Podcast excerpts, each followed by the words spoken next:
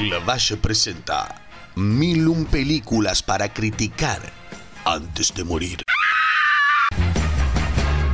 Muchas gracias Martín Gallo por esta hermosa presentación y a ustedes por estar del otro lado. Mi nombre es Laura Valle y los invito a acompañarme en este recorrido por la historia del cine criticando cada película en el listado de Steve Schneider. No será una tarea fácil, pero sí divertida, mientras recordamos clásicos amados por todos y tal vez, solo tal vez, descubrimos películas que se transformarán en nuestras favoritas. Acompáñenme, empecemos.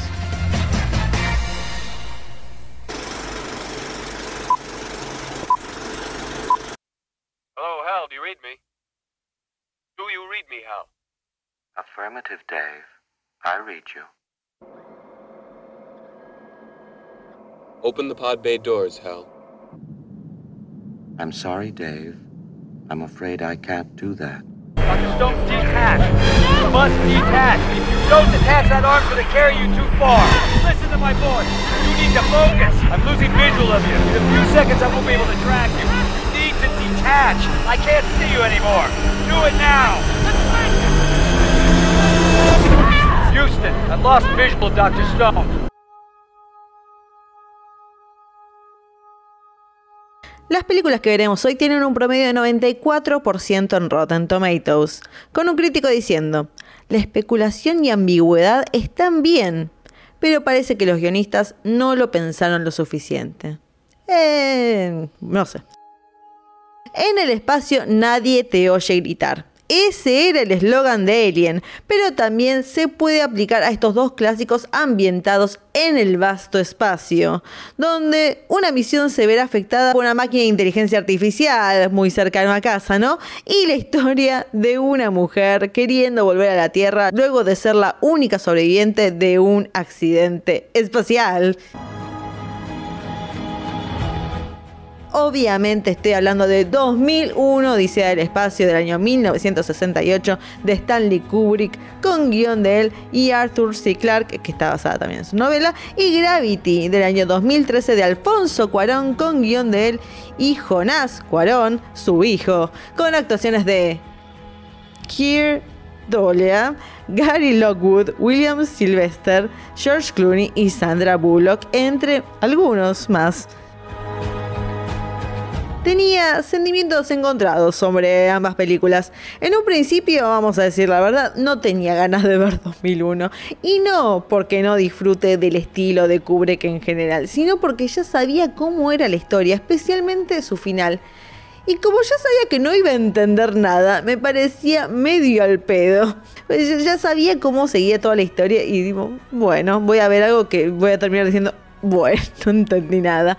También por su principio, el cual también sabía no tenía diálogo por varios minutos, siendo el comienzo de la humanidad en la Tierra, con simios que terminan encontrando este monolito que los lleva a, a desarrollarse para comprender que pueden eh, usar huesos como armas, donde se empiezan a atacar entre ellos, etcétera, etcétera. Y desde ahí pasamos a una historia donde está la historia de un doctor que se encuentra en un viaje a este lugar que se llama Clavius, muy enigmático, donde se tienen varias teorías lo que está pasando, se supone que hay una epidemia ahí que los afecta, pero en realidad es todo secreto porque es ahí donde encontraron un monolito que está en la luna. Y desde ahí vamos a la misión espacial donde están David Bowman y Frank Poole llevando a un grupo de doctores y científicos eh, con la ayuda de un computador llamado HAL que de a poquito, de a poquito quiere tomar el control de la misión, donde luego descubriremos se dirigen a encontrar un tercer monolito ubicado en Júpiter. Creo que hubiera sido increíble ver esta película en el cine con la imagen de los planetas alineados y esa música emblemática de fondo.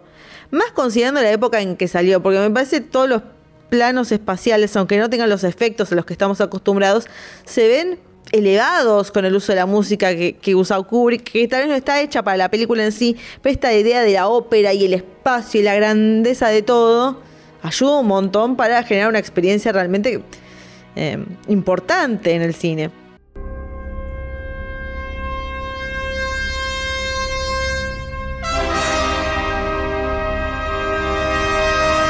Así como imaginé, la parte donde están los simios se me hizo un poquito complicada, pero no deja de contar una historia. O sea que dentro de todo lo que me está mostrando cosas pasando, hay una historia. Y cuando empezamos con la parte del Dr. Floyd, que está haciendo esta misión, empecé a sentirme intrigada por lo que estaba sucediendo. Primero disfrutando el estilo de Kubrick, que es donde se está caminando por este satélite, y desde el objetivo de la cámara, la decoración y la charla entre los personajes, cómo se hablan entre ellos, todo me daba que era una película de Kubrick. ¿Ves esos directores que no importa la temática, de puede ser un hombre en un hotel queriendo matar a su familia, un pibe que, que quiere cambiar ante la humanidad y convertirse en bueno, o gente en el espacio, no importa la historia que me estés contando, me voy a dar cuenta que es una película de Kubrick.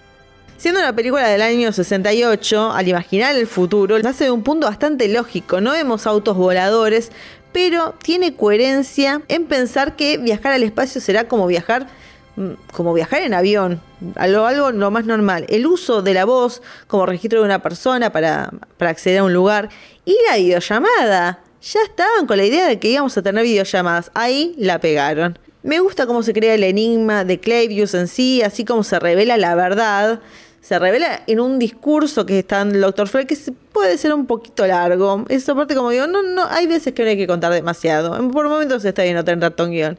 Y aunque está bien presentado y parece que nos vamos a quedar mucho con este personaje y misión, casi enseguida vamos a la misión de Júpiter, que es el segmento más conocido y mejor logrado de la película.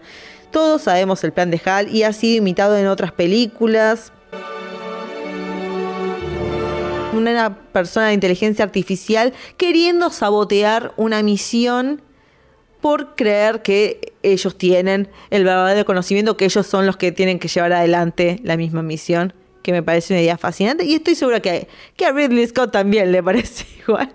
Y a un montón de gente más que después lo hizo. Y lo mejoró tal vez, o lo hizo de forma diferente. No estoy diciendo que sean unos ladrones o unos garcas ni nada de eso. Simplemente digo a cualquiera vez esté dice, uy, puedo hacer algo con esto y puedo tal vez eh, elevarlo a otra potencia. Y está perfecto.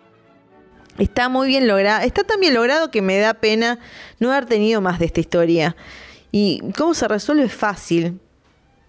Más considerando, hay un punto, bueno, Hal eh, descubre que estos dos eh, astronautas, sí, astronautas, eh, están planeando hacer algo con él, como diciendo, este no está funcionando. Bueno, él los descubre.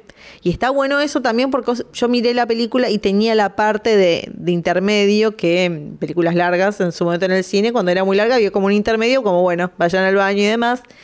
Y el punto intermedio para la película es cuando vemos que Hal, o sea, los dos astronautas están haciendo este plan en una compuerta o en un lugar cerrado donde él no podría escuchar y es cierto que Hal no puede escuchar, pero lo que sí puede hacer es leer los labios. Y cuando descubrimos que Hal está haciendo exactamente eso, ahí te cortan la película para que te vayas al baño y te pongas a pensar en la vida y en la inteligencia artificial y demás.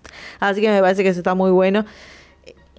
No solo el punto del intermedio, sino la idea de cómo los descubre Hal. Pero vos decís, bueno, es eh, una computadora que está a cargo de toda esta nave, que que puede asesinar y lo hace en cierto punto, no voy a decir cómo, pero después cuando tenés eh, a este protagonista que como que quiere volver a entrar a la nave, vos decís, se le va a hacer complicado, cómo va a hacer Hal para impedirle ciertas cosas y no hace mucho y es realmente una pena porque podría haber sido un poco más jugado. Tal vez eso pensó Ridley Scott viendo la película, no sé, pero me pareció una, una oportunidad desperdiciada, aunque sí debo decir, me gusta mucho cómo el asesinato de Hal o cómo Hal pide ayuda, es como todo muy tétrico. Es tétrico la voz de Hal todo el tiempo, cómo vemos que planea esto y cómo lo dice de una forma tan suave y tranquila y es como que tipo, no, no te voy a dejar entrar, no, no, te vas a tener que morir, no sé qué. Bueno, algo así, no dice te vas a tener que morir. Esa es mi película, no importa. Y como David, bueno, mientras lo está desconectando, Hal le pide como por favor no lo hagas, pero no le dice, no, por favor no lo no hace así. Por favor, David por favor no me mates. Realmente me estoy sintiendo mal. Y es, tiene una potencia, está muy bueno eso, está muy bueno.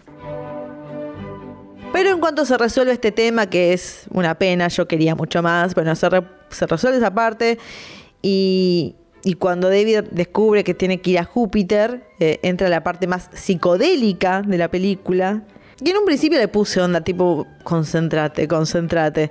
Pero fue demasiado. Empieza como. Ahí empieza este viaje psicodélico, diferentes formas, va por lugares con colores, luces y demás. Es, es- un viaje, es realmente un viaje. Y vemos cómo lo afecta. Y cuando finalmente llega a esta habitación, le encontré cierta coherencia al paso del tiempo. Y dentro de ese momento pensé que tal vez encontraría un sentido a todo esto. Eh, con esta idea, me gustó también esa idea de estoy mirando algo y ese algo es yo en el futuro y ya estoy yo viviendo ese futuro. Me gusta esa idea de decir, ay, ah, bueno, mira, estoy entendiendo cómo el paso del tiempo funciona acá. Pero sin embargo, cuando llega la parte del bebé gigante, sigue siendo un bebé gigante y yo sigo diciendo, ¿qué carajo está pasando? ¿Se podrá ver el bebé gigante de la Tierra? Hay gente en China mirando, oh, un bebé gigante. Son cosas que me pregunto, es lo que me queda de la película. Perdón, pero es, es lo que tengo.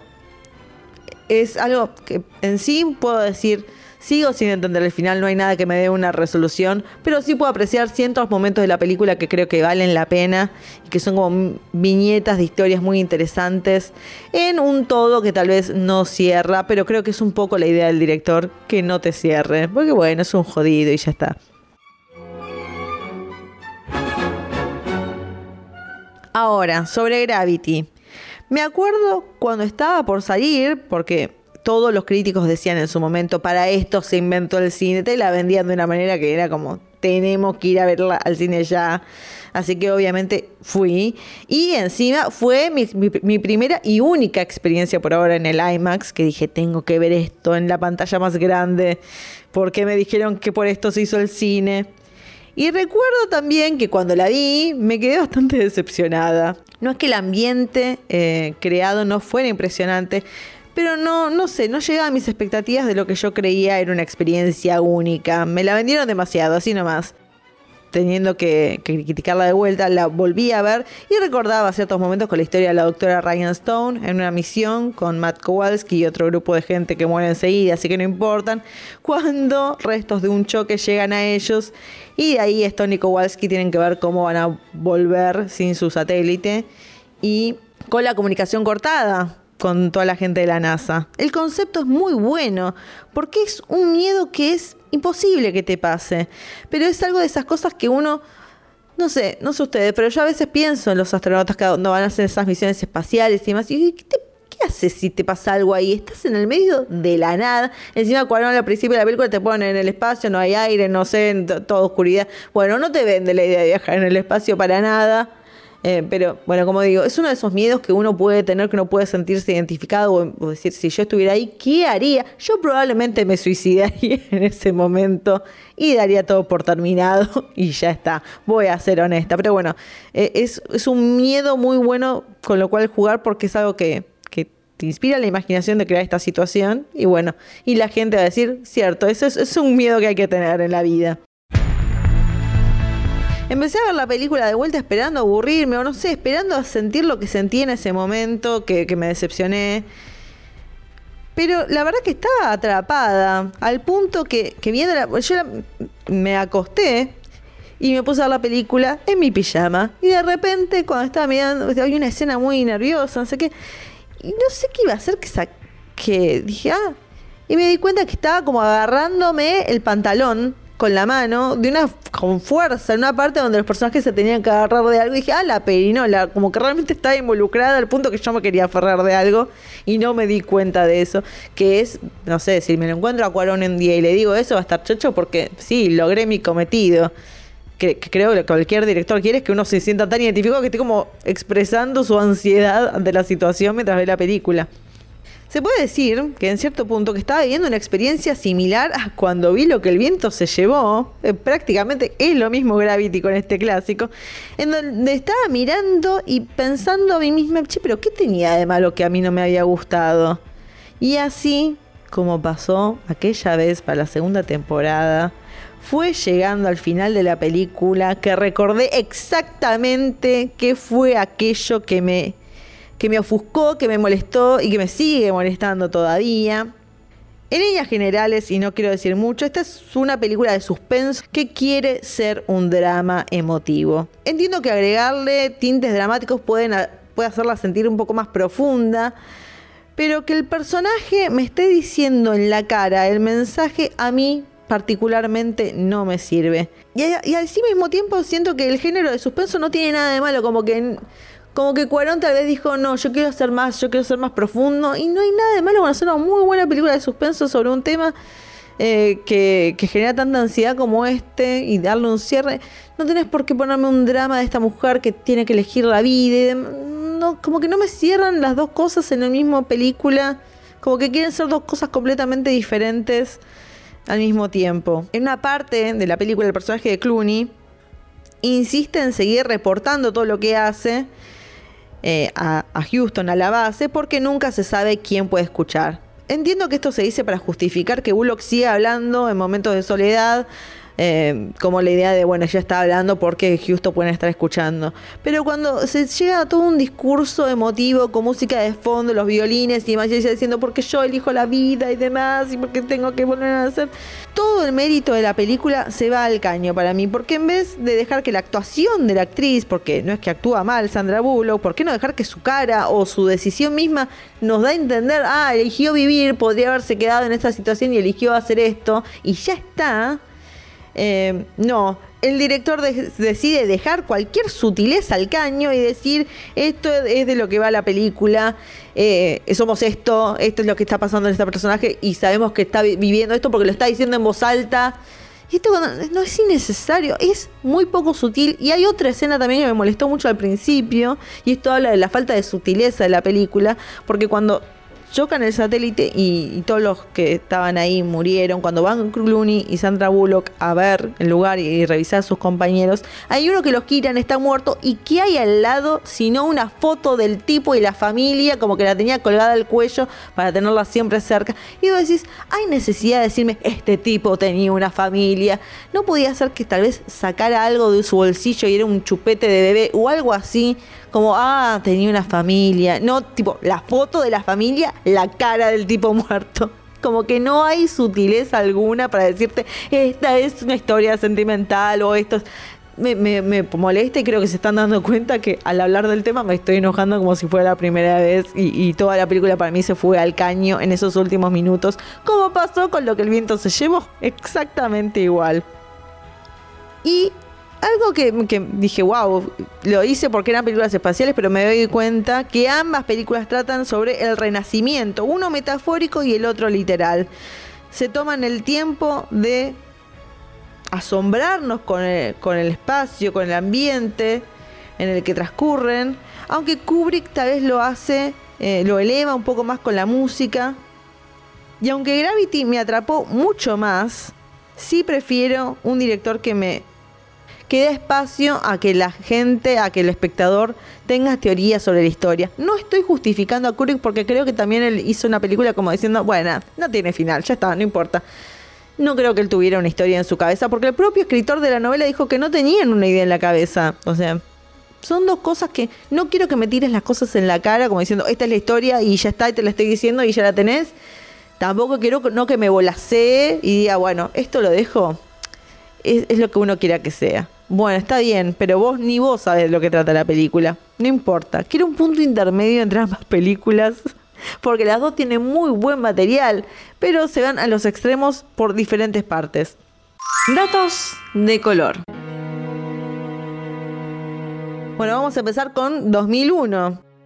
La película se hizo muy exitosa gracias a que la gente iba drogada para sentir la psicodelia que era el final, la parte de Júpiter, que es la que yo dije que hay luces y demás. Y son esas cosas que yo sabía esto cuando estaba viendo la película y dije, sí, entiendo. Como con el Mago de Oz, que yo dije, yo iría drogada a ver el Mago de Oz. Creo que puede ser un viaje muy malo, pero puede ser un viaje muy bueno.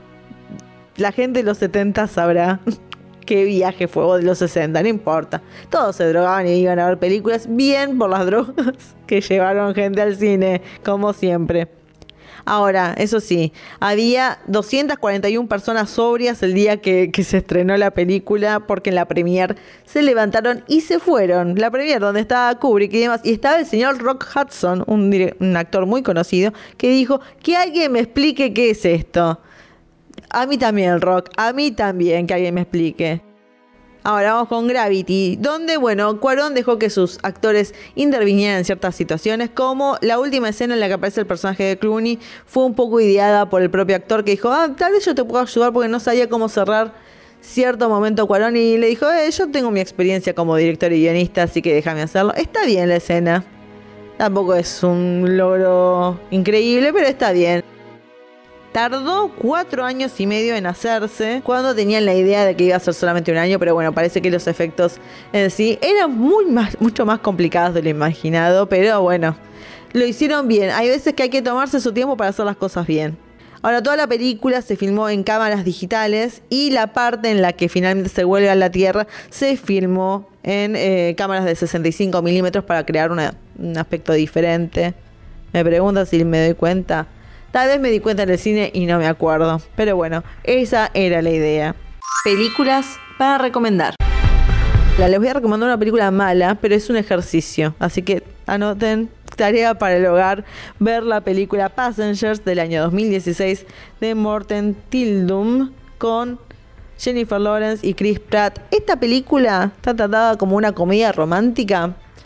Bueno, el ejercicio es este. Imaginen que la película empieza con Jennifer Lawrence despertándose y el personaje Chris- Pratt ya despierto y cómo la película cambia. Esto es algo que se ha hablado mucho en, en ensayos de YouTube y da bronca decir, yo también lo pensé porque van a decir, no, sos una copiona que se está agarrando a los otros. No, pero yo realmente lo pensé, creo que a ustedes también les saldría a decir, qué buena película que hubiera sido si hubieran hecho esto, hubiera sido una gran película de suspenso, muy estilo Kubrick, si le podría decir, pero decidieron hacer una película medio pedorra y ese es el ejercicio para el hogar que les estoy dando sobre gente varada en el espacio y también hay un episodio de Black Mirror que les voy a recomendar que se llama Beyond the Sea de este año 2023, dirigida por John Crowley con Aaron Paul y Josh Harnett.